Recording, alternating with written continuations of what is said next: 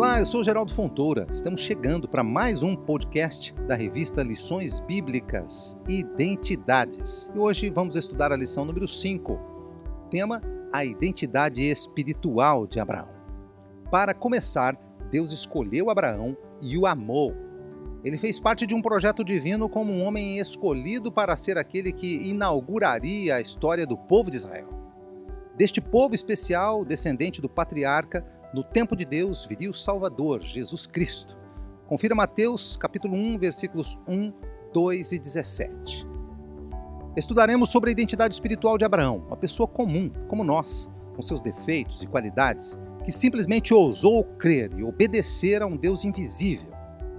Confiando nas promessas de Deus, Abraão direcionou toda a sua vida pai da fé dos que creem em Jesus. O próprio Deus deu testemunho dele. Veja Gênesis 26, verso 5. E o que é fé? Essa palavra tem origem no grego pistia, que significa a noção de acreditar, e é originada também no latim fides, que remete para uma atitude de fidelidade, crença, confiança, promessa, juramento. No latim, de fides se originou fidelis, fiel em português e este termo originou fidelitas, que significa adesão. A Bíblia conceitua fé, veja Hebreus 11, verso 1, e nessa lição estudaremos também outros enfoques da identidade espiritual de Abraão. Veremos como ela transparece em ações, entenderemos o processo de aperfeiçoamento desta identidade e como ela se relaciona com as promessas de Deus. Que o Espírito Santo nos permita compreender melhor a identidade do patriarca Abraão. O chamado de Abraão. Abraão é o herói bíblico da fé. Ele foi chamado por Deus em Ur dos Caldeus. O Deus glorioso apareceu a Abraão, nosso pai, estando ele ainda na Mesopotâmia, antes de morar em Arã, e lhe disse: Saia da tua terra e do meio dos seus parentes, e vá para a terra que eu lhe mostrarei. Confira em Atos 7, versos 2 e 3. Em uma terra idólatra, com um pai que adorava deuses pagãos, veja Josué capítulo 24, verso 2, Abraão creu em um Deus invisível e obedeceu ao chamado, veja Hebreus 11, verso 8. Mas a família para em Arã. Naquela época, Terá era o patriarca da família, o que impediu Abraão de seguir a ordem de Deus completamente. Após a morte do pai, Deus reitera o chamado. Confira em Gênesis 12, de 1 a 3. E ele fez isso adiantando que faria de Abraão um grande povo mas Sara era estéril. Assim, entre as promessas de Deus e a esterilidade da esposa, Abraão escolheu confiar no Deus que plantou a fé em seu coração. A fé é um dom de Deus, confira em Efésios capítulo 2, verso 8, é uma virtude espiritual. Quando Abraão colocou a sua fé em ação e deixou Arã, a sua fé se tornou viva. A vida de fé começa com obediência. Deus, em sua graça, escolheu Abraão para segui-lo enquanto ele andava em seus próprios caminhos. O agora patriarca virou as costas à idolatria para cultivar uma vida de comunhão com Deus, uma vez que a fé exige renúncia. No chamado de Abraão, vemos a promessa de uma descendência: farei de ti um grande povo. E de estabelecer o reino de Deus através dele. Por meio de você, todos os povos da terra serão abençoados. Confira Gênesis capítulo 12, versos 2 e 3. A identidade espiritual transparece em ações. Na reiteração do chamado, Deus disse a Abraão: Se tu uma bênção, em algumas versões, e serás uma bênção, em outras. Essa era a responsabilidade dele, e para que fosse bênção, o seu caráter foi sendo moldado por Deus ao longo da vida. A peregrinação de Abraão começou quando ele partiu de Arã, com 75 anos de idade. Confira em Gênesis 12, verso 4. Ele viveu em tendas, porque esperava a cidade que tem alicerces. Confira em Hebreus 11, 9 e 10. Tenda significa uma moradia temporária. Abraão atravessou a terra prometida, de norte a sul. Onde chegava, em Canaã, erguia altares a Deus. A primeira parada foi em Siquém, centro de adivinhações e idolatria. Lá Deus apareceu a Abraão e prometeu que lhe daria aquela terra. Ali ele ergueu um altar e adorou ao Senhor. Confira em Gênesis 12, 6 e 7.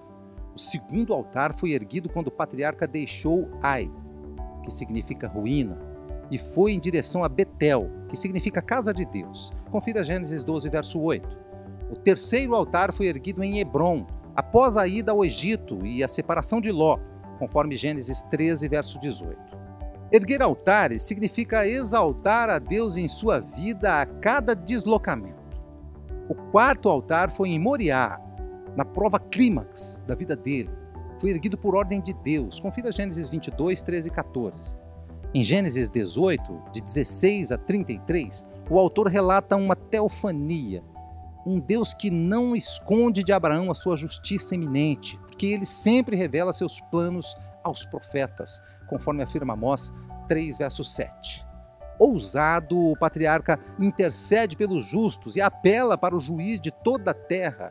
Veja em Gênesis 18, 25. Abraão insta com Deus, que aceita o seu argumento e conclui garantindo que, se encontrar dez justos, por amor a eles, não destruirá Sodoma.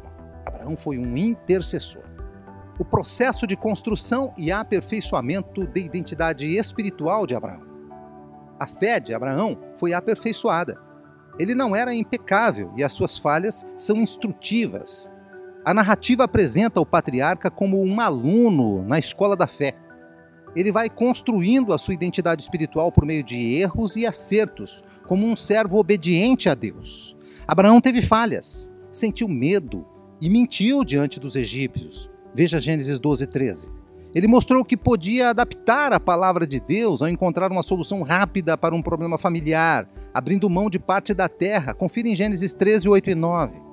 Ele assumiu a impaciência apesar da promessa. Veja Gênesis 15, verso 4. E aceitou o arranjo de Sara para terem um filho de uma escrava.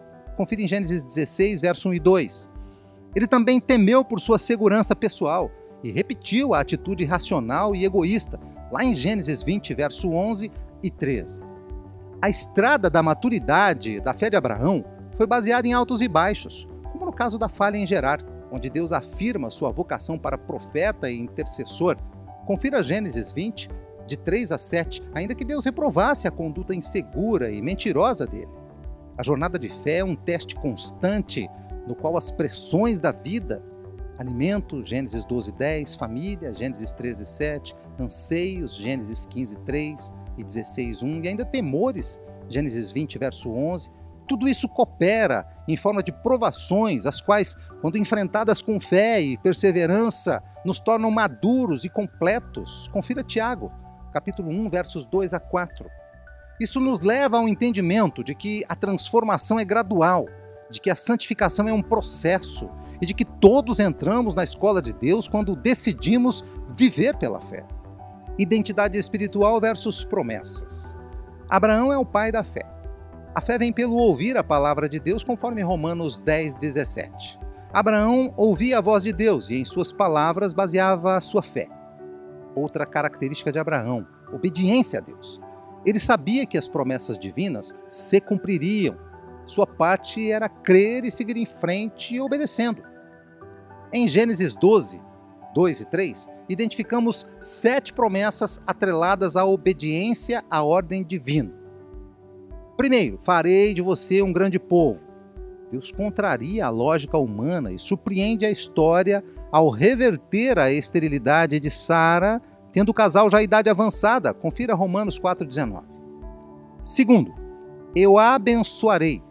Terceiro, tornarei famoso o seu nome. Os homens de Babel queriam perpetuar seus nomes. Veja Gênesis 11, verso 4. Mas isso por suas próprias forças, desafiando a Deus. Agora Deus resolve exaltar o nome de Abraão. Quarto, e você será uma bênção. O sentido hebraico da palavra bênção é conceder poder a alguém para alcançar prosperidade, longevidade, fecundidade, obter sucesso. Quinto, abençoarei os que te abençoarem. Sexto, e amaldiçoarei os que te amaldiçoarem. E sétimo, e por meio de você, todos os povos da terra serão abençoados. Paulo interpreta essa promessa apontando para Cristo. Veja Gálatas 3, verso 8. A expressão em ti refere-se a Jesus, descendente de Abraão. Gálatas 3,16. A bênção pela qual as famílias da terra seriam abençoadas é a justificação pela fé que traz consigo todas as outras bênçãos da salvação. Galatas 3, de 19 a 29. Abraão tinha as promessas para ancorar a sua fé, e a palavra de Deus não volta vazia. Gerou fé no coração do profeta, e isso lhe foi creditado como justiça, conforme Gênesis 15, verso 6, e Romanos 4, verso 3. Conclusão: Deus sabe de tudo por sua onisciência. Ele escolheu Abraão para a execução do seu projeto, e esse homem, mesmo crendo em Deus, teve momentos de fraqueza. Abraão foi desafiado a entrar num projeto especial para sua vida. Qualquer um de nós prefere conhecer os detalhes de um projeto antes de aceitá-lo. Preferimos visualizar como tudo será, mas Abraão foi chamado e desafiado para um projeto imprevisível que só Deus conhecia. A imprevisibilidade daquele caminho proposto por Deus a Abraão desafia o conceito da fé previsível, palpável, visível. Fé é a certeza daquilo que esperamos, Hebreus 11:1. Quem obedece ao chamado de Deus anda por fé e não por vista. Segunda carta de Paulo aos Coríntios 5 verso 7. A construção de nossa identidade espiritual passa pela fé, pela obediência e pela renúncia. Deus não nos chama para um projeto sem que ele saiba que o resultado dele será para a glória do seu nome e para a nossa alegria. Que estejamos dispostos a viver por fé, obedecendo ao Senhor, ainda que tenhamos de renunciar ao nosso conforto, como fez o patriarca Abraão.